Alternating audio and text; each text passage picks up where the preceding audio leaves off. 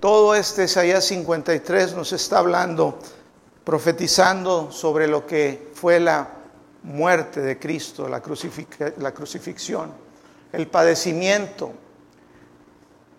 Muchas veces nos han enseñado en películas que vemos un Cristo ahí con sangrita, con clavos en sus manos, pero la realidad de lo que sucedió en su cuerpo fue mucho más que eso. Dicen que fue desfigurado de tal manera que no parecía un hombre, no parecía humano. Estaba realmente molido. Él fue molido, como dice ahí.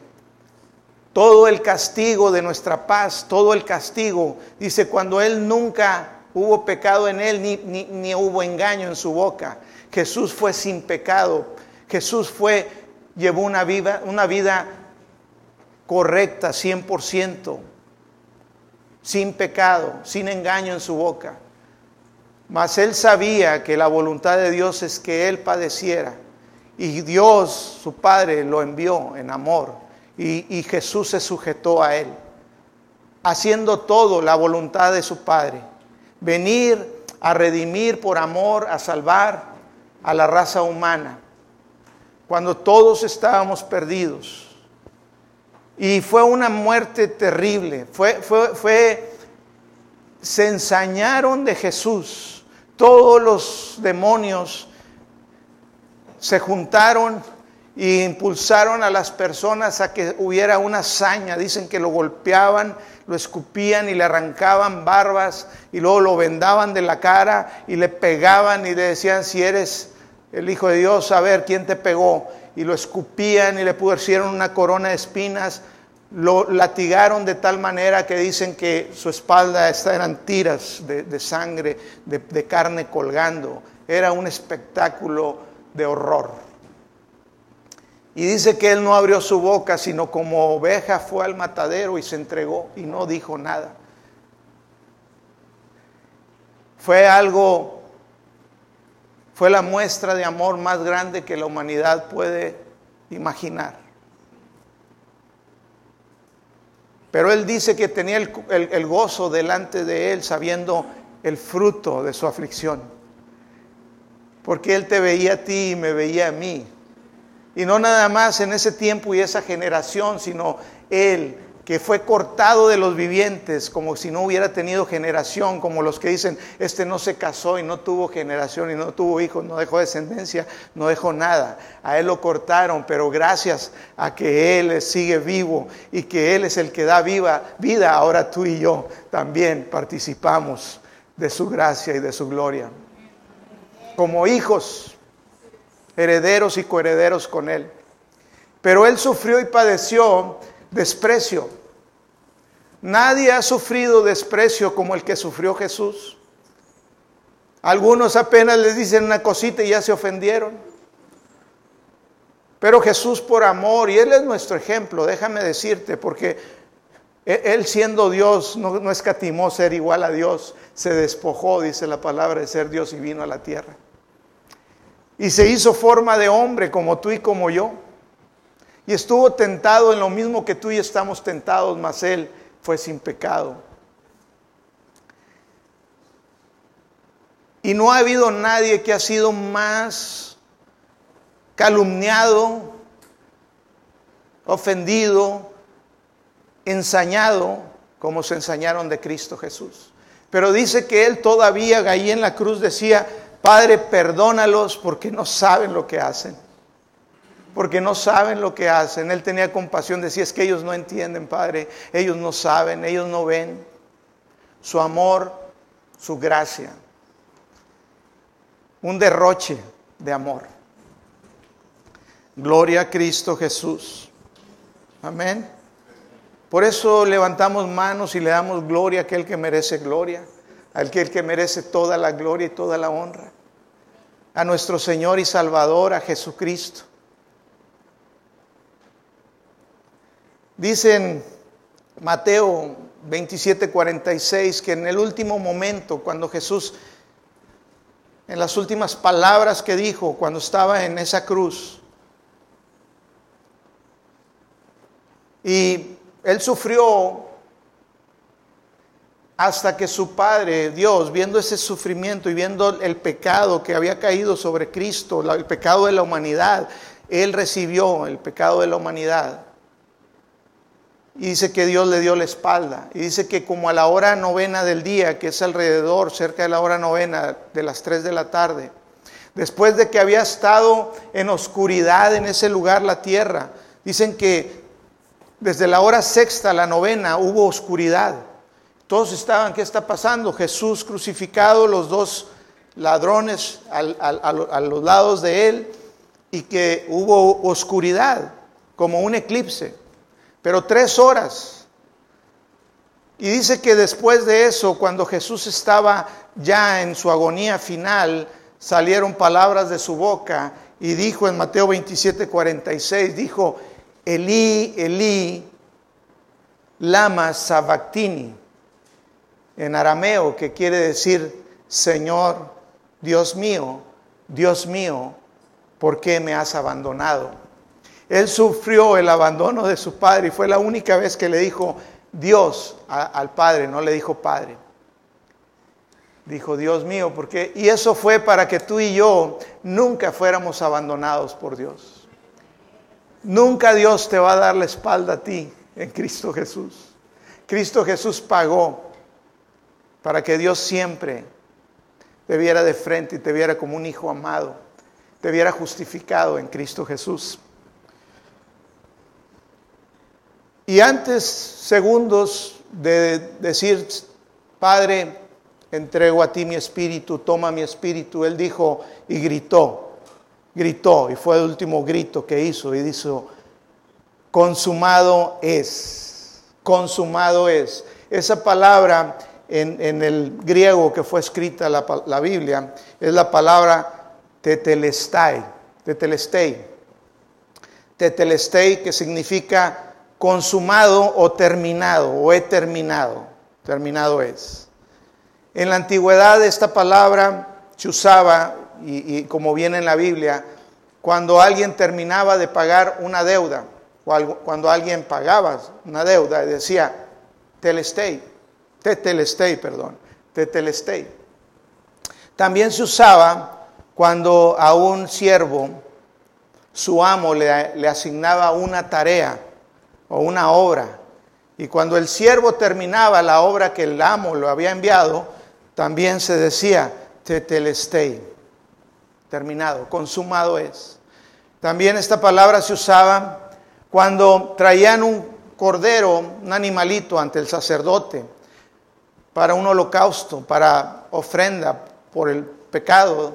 Y, cada año traían un cordero y lo presentaban al sacerdote y el sacerdote examinaba el cordero y veía que fuera un animalito, un cordero sin defecto, un, cordero perfecto. Y una vez que el sacerdote verificaba que el cordero estaba perfecto, decía, tetelestei, consumado.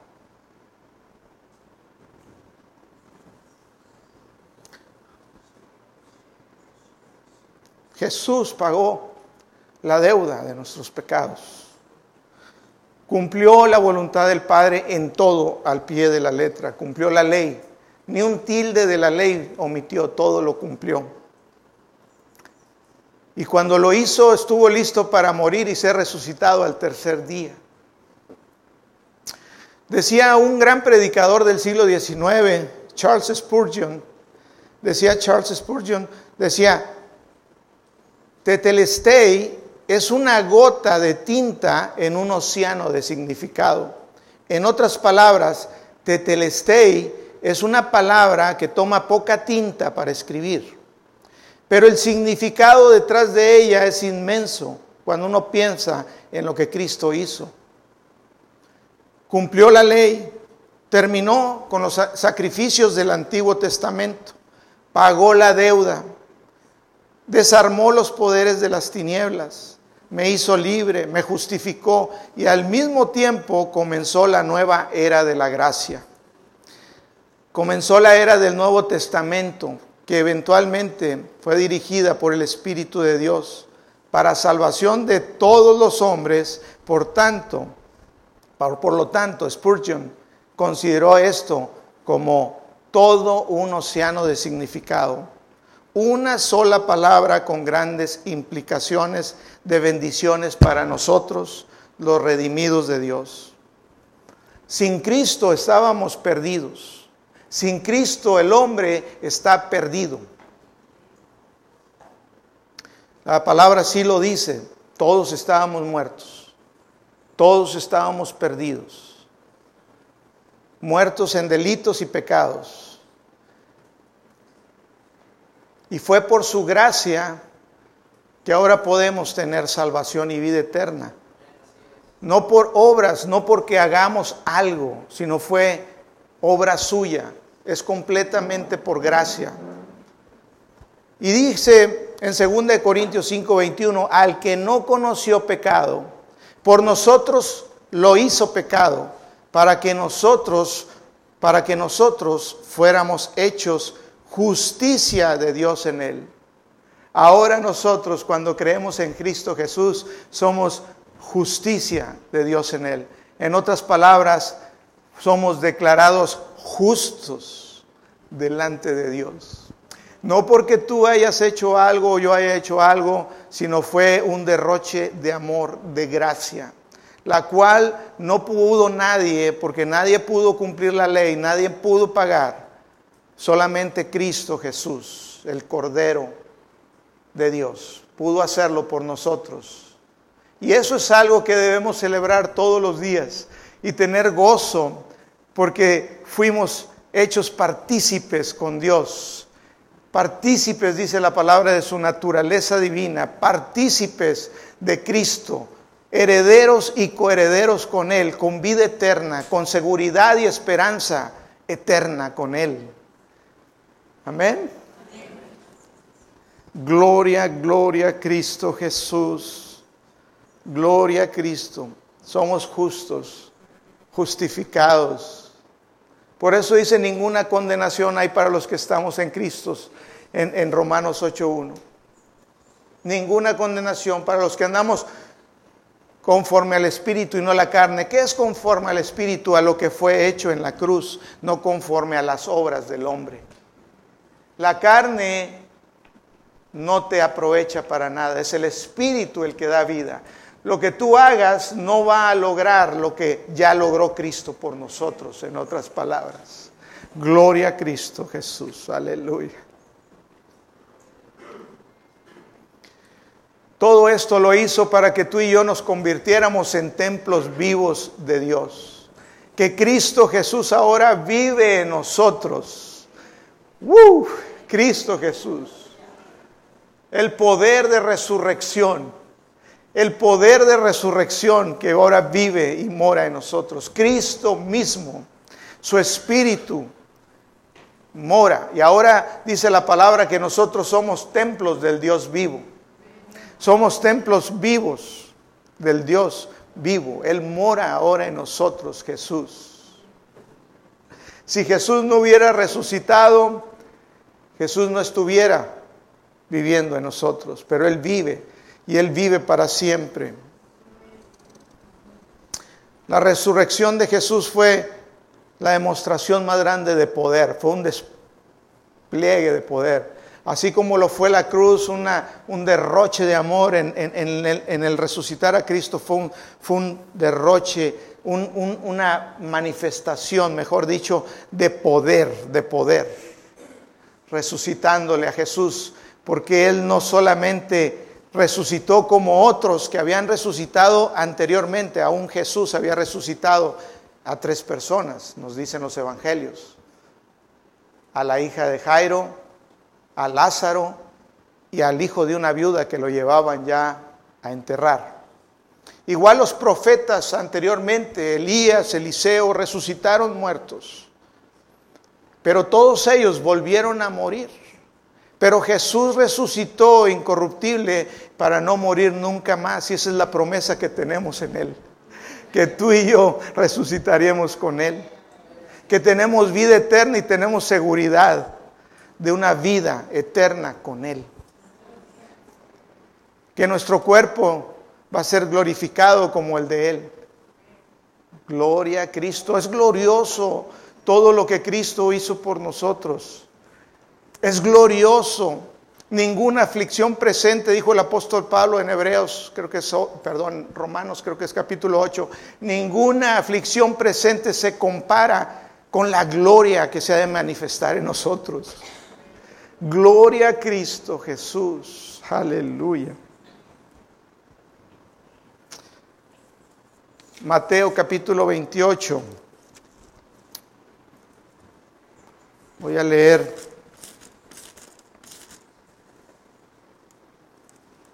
En el verso 11 en adelante.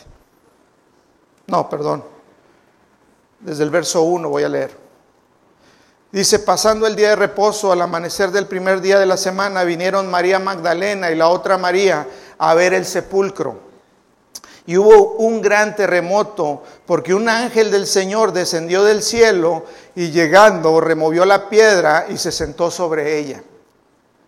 Su aspecto era como un relámpago y su vestido y su vestido blanco como la nieve. Y de miedo de él los guardas del temblaron y se quedaron como muertos, cayeron como muertos. Y eran soldados romanos los que estaban ahí. Dice, mas el ángel respondiendo dijo a las mujeres, no temáis vosotras porque yo sé que buscan a Jesús, el que fue crucificado. No está aquí, pues ha resucitado. Como dijo, venid ver el lugar donde fue puesto el Señor. En Lucas nos dice, ¿por qué buscan aquí al que vive? ¿Por qué buscan aquí el que vive? Dice, ¿qué acaso no les dijo que él iba a ser padecer y que iba a ser crucificado, pero al tercer día iba a resucitar?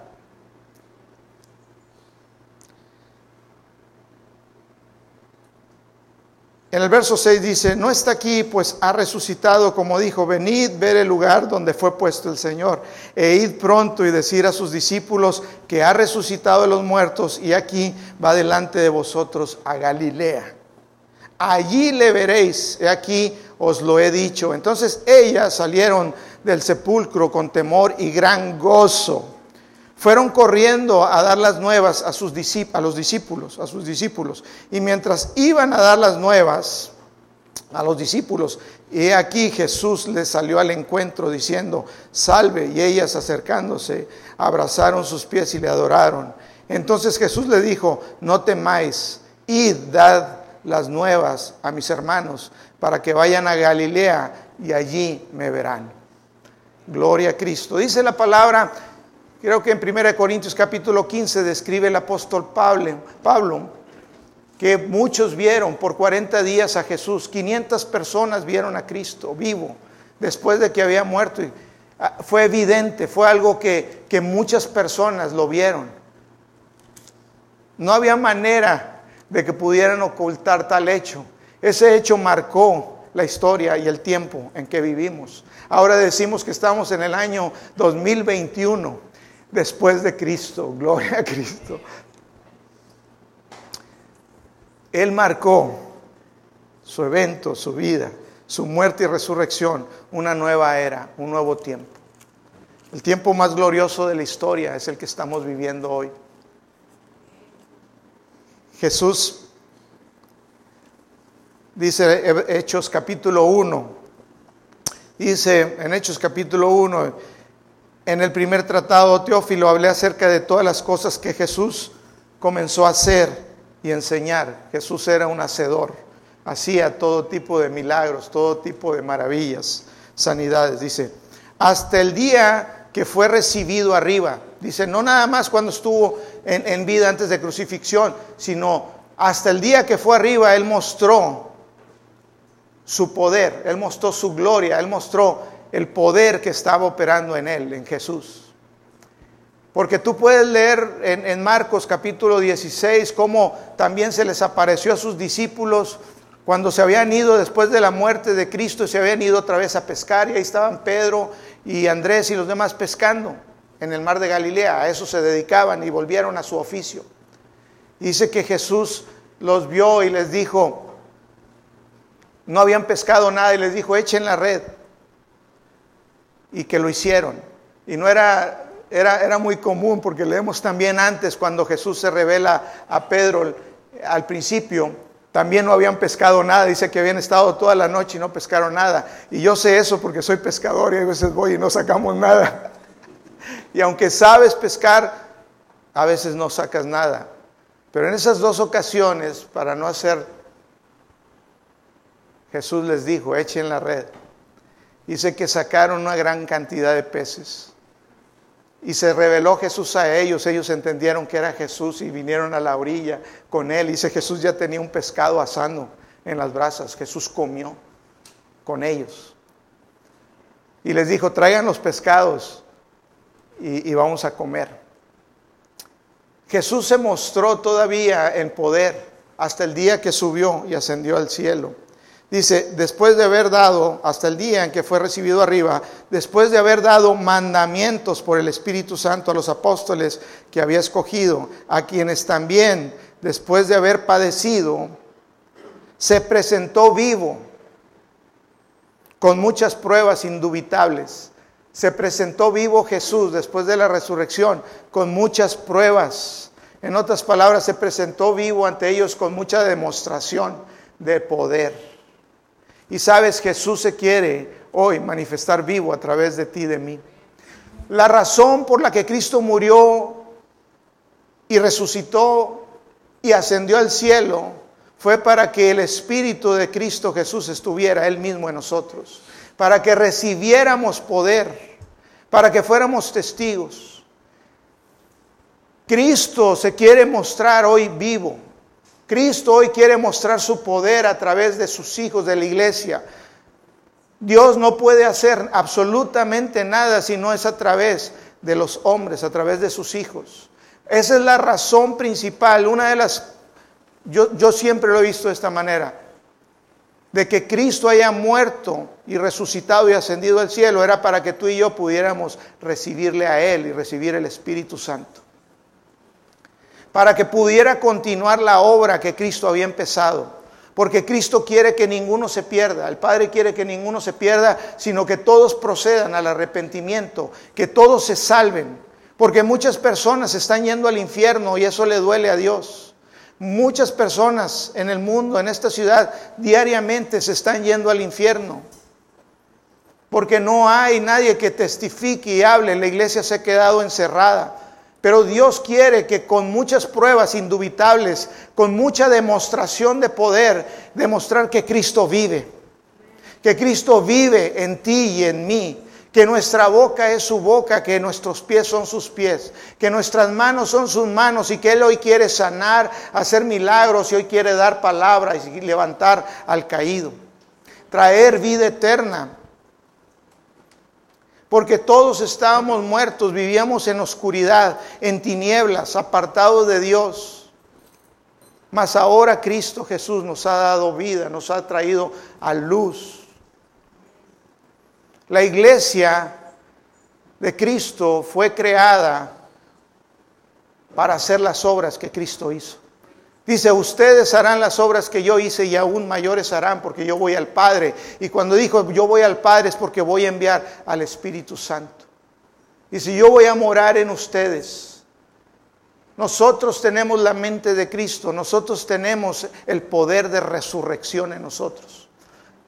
El poder de resurrección está en nosotros.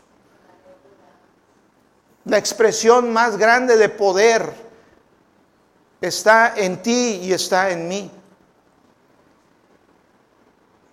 Dice, a quien también después de haber padecido se presentó vivo con muchas pruebas indubitables, apareciéndoseles durante 40 días y hablándoles acerca del reino de Dios.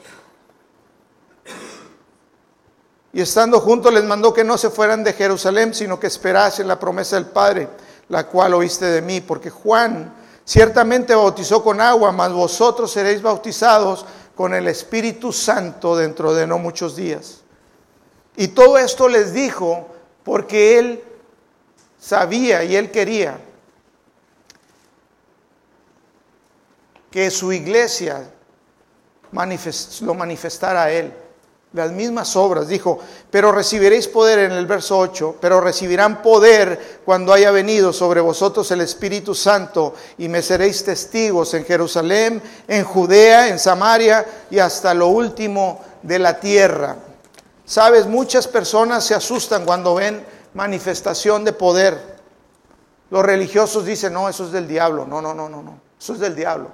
Cuando Jesús se muestra a través de nosotros su espíritu y hay, un, hay, hay poder cuando vemos las señales y maravillas. Algunos dicen, no, eso es del diablo, le atribuyen el poder al diablo. Dicen, no, eh, si es así, si hay poder, es el diablo. Déjame decirte, el diablo no tiene poder. El diablo tiene únicamente el poder que tú le permitas.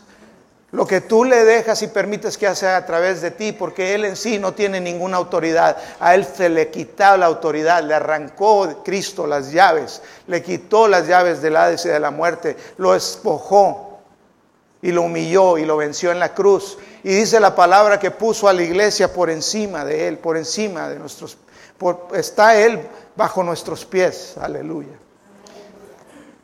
La iglesia tiene que entender el poder que está en nosotros y la esperanza a la cual hemos sido llamados.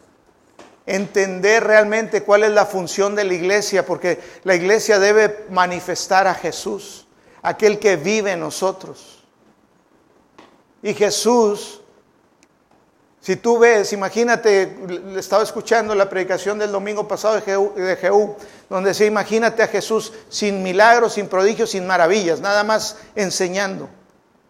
Por eso dice que Jesús hacía milagros, prodigios y maravillas y después enseñaba. Porque a eso hemos sido llamados como iglesia, a caminar en lo sobrenatural, no en nuestra habilidad ni en nuestras fuerzas, es en su fuerza, en su habilidad, en el poder de su resurrección, en el poder de su espíritu.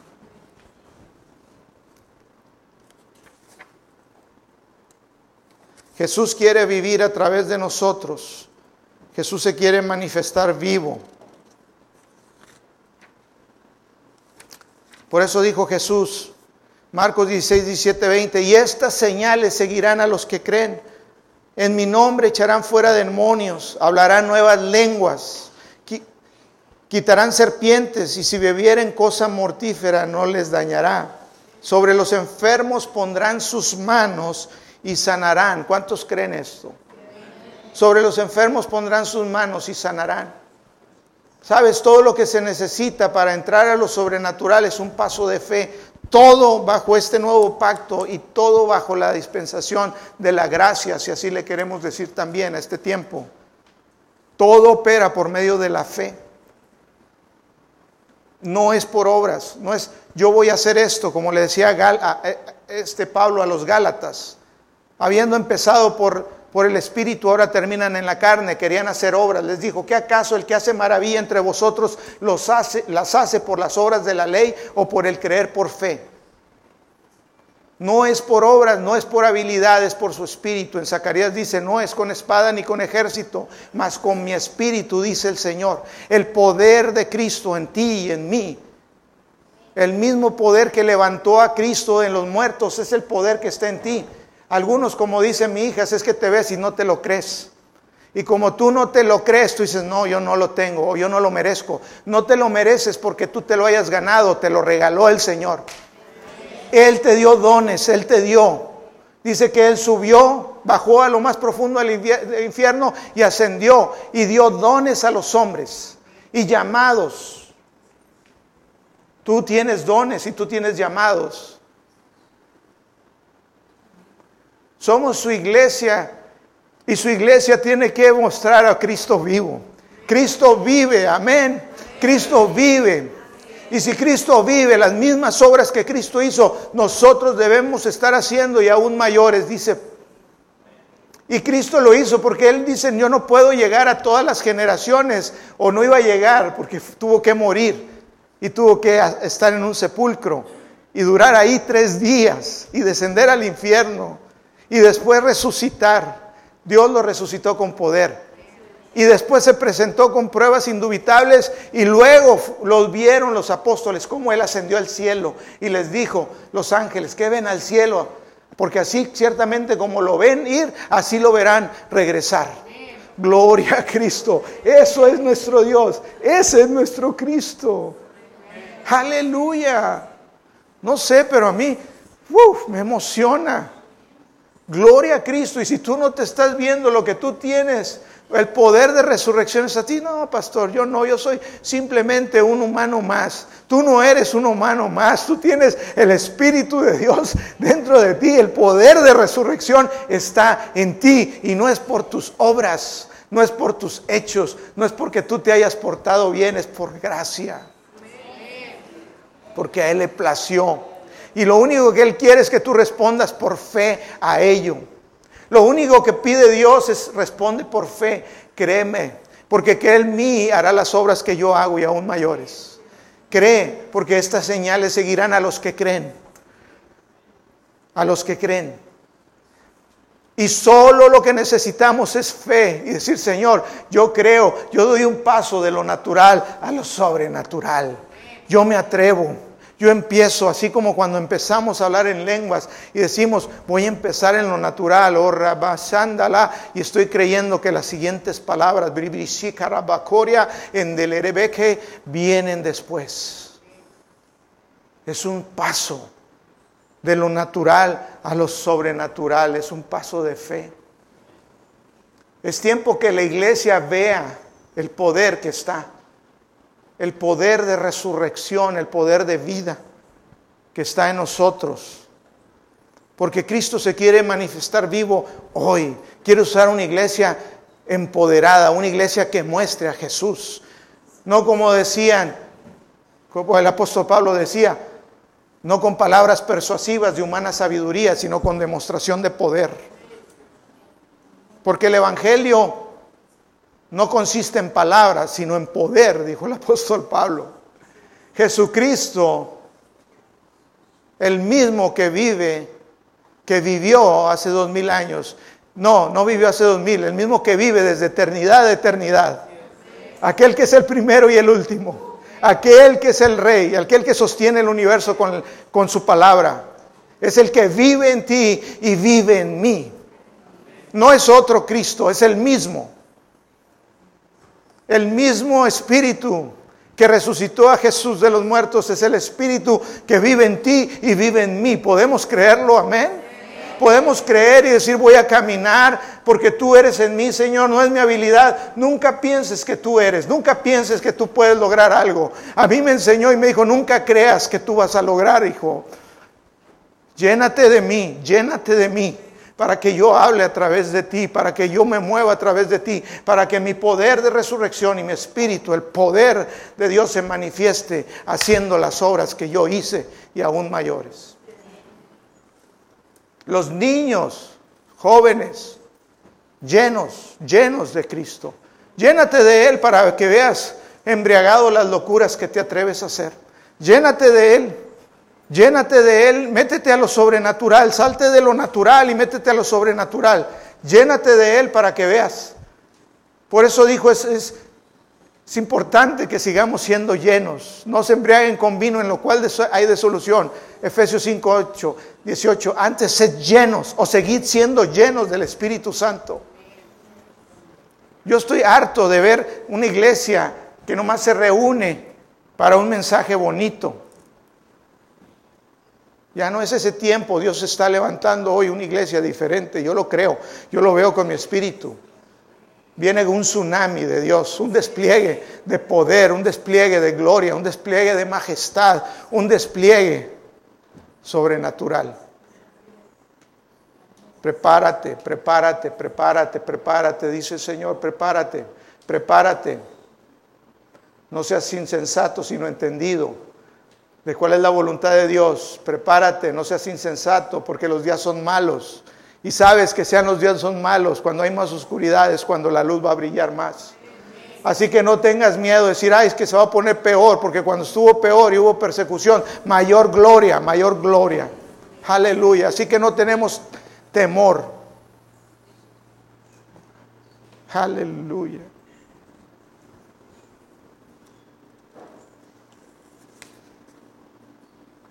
Por eso dijo Jesús, Juan 7, 37, 39, dijo, en el último gran día de la fiesta Jesús se puso en pie y alzó la voz diciendo, si alguno tiene sed, venga a mí y beba. Y el que cree en mí, ¿cuántos creen en Él? Y no nada más creen que perdonó sus pecados, sino creen en todo lo que tienen en Cristo Jesús. En el poder de resurrección que está. El que cree, el que cree en mí, como dice la Escritura, de su interior correrán ríos de agua viva. Cuando dice su interior es desde su parte interna más profunda. Correrán ríos de agua viva. ¿Y sabes qué son esos ríos de vida? Es el poder de resurrección de Dios que está en ti y en mí. Esos ríos de agua viva que traen vida aún a lo seco, que traen vida a lo muerto, que traen vida, salud, sanidad, libertad.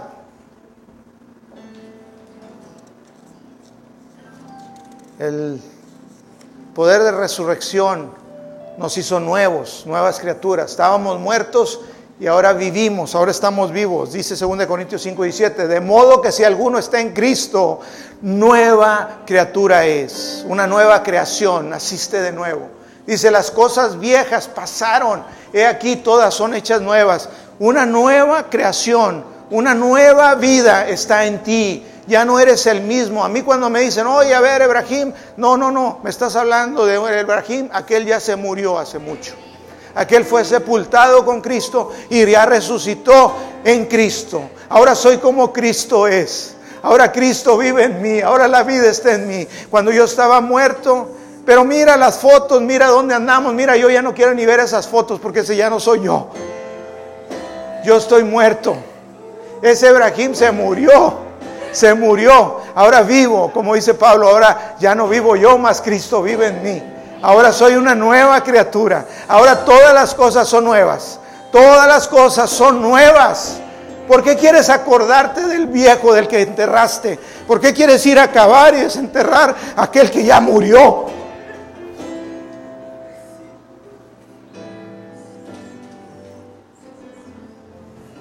Algunos quieren ir hasta enterrar hasta su suegra. Ya déjenla ahí. Ya el pasado, el pasado. No traigas las cosas pasadas hoy. Porque dice, Señor, yo estoy haciendo cosa nueva. No la ves.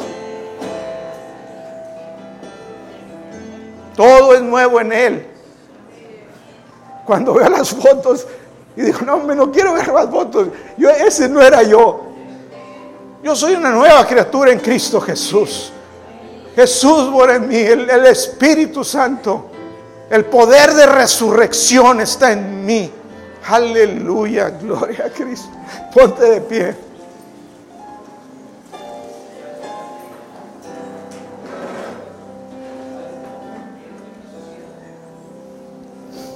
Romanos 8:11 dice, y si el espíritu de aquel que levantó de los muertos a Jesús mora en vosotros, el que levantó de los muertos a Cristo Jesús, vivificará también vuestros cuerpos mortales por su espíritu que mora en vosotros. Esta cita me encanta porque yo digo, siempre Señor, tú vivificas con el espíritu el poder de resurrección que está en mí, vivifica mi cuerpo y yo vivo todos los años que tengo que vivir y los voy a vivir en salud. Porque ese espíritu de resurrección vivifica mi cuerpo mortal. Lo vivifica y lo va a hacer llegar a vivir y culminar el propósito de Dios en mi vida.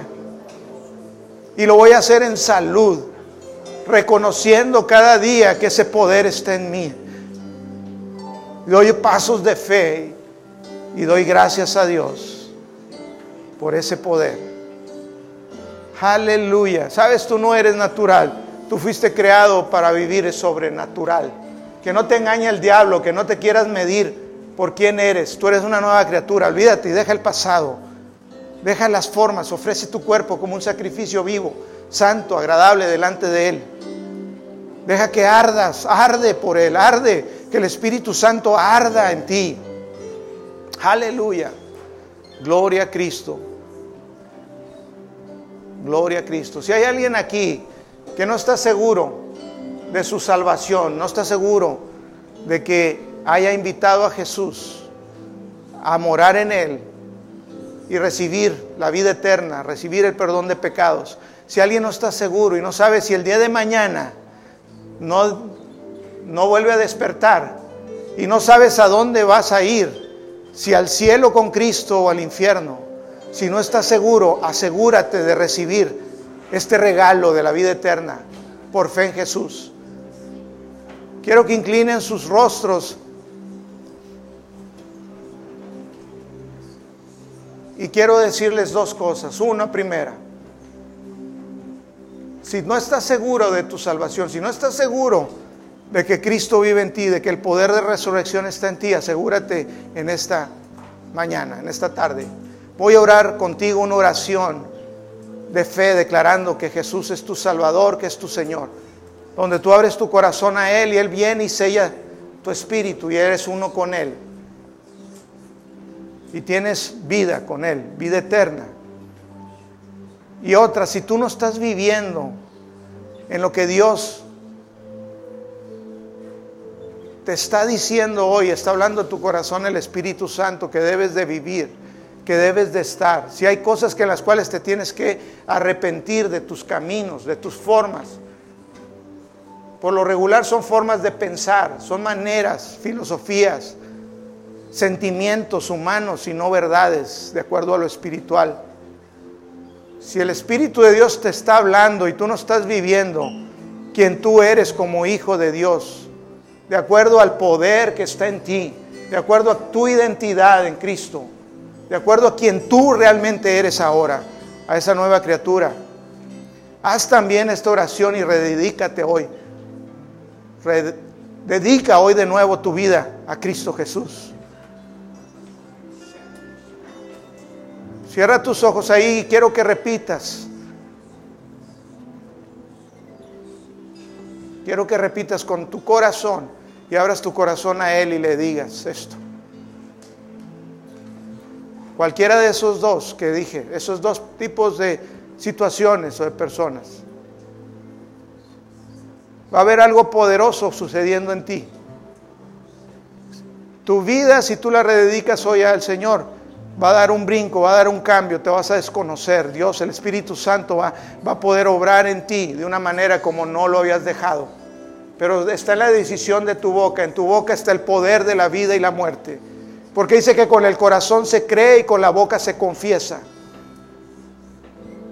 Sí que quiero que digas después de mí, Señor Jesús, creo en ti como el Señor, el Salvador el dador de vida, el que cambia, el que transforma, el que da vida eterna, el Todopoderoso. Te invito hoy, Señor, a que entres en mi corazón, me selles con tu espíritu, me des vida contigo. Gracias por trabajar en mi vida te entrego todo mi ser, toda mi mente, toda mi alma, para que tú gobiernes. Haz tu voluntad en mí, que yo sea sensible a ti, que yo escuche el susurro de tu voz en mi corazón, que me guía en todo, que sea yo un instrumento en tus manos para que tu voluntad se haga aquí en la tierra. Gracias por usarme con poder, por fluir en mi vida. Gracias Jesús. Gracias Espíritu Santo. Gracias Padre. En el nombre de Jesús. Amén y amén. Gloria a Cristo. Dios te bendice. Esta oración parece sencilla pero muy poderosa cuando viene de un corazón sincero. Cosas poderosas, cosas poderosas sucedieron y verás en estos días cosas poderosas. Vamos a cantar y estamos despedidos. Dios te bendice. Nos vemos el miércoles 7:30.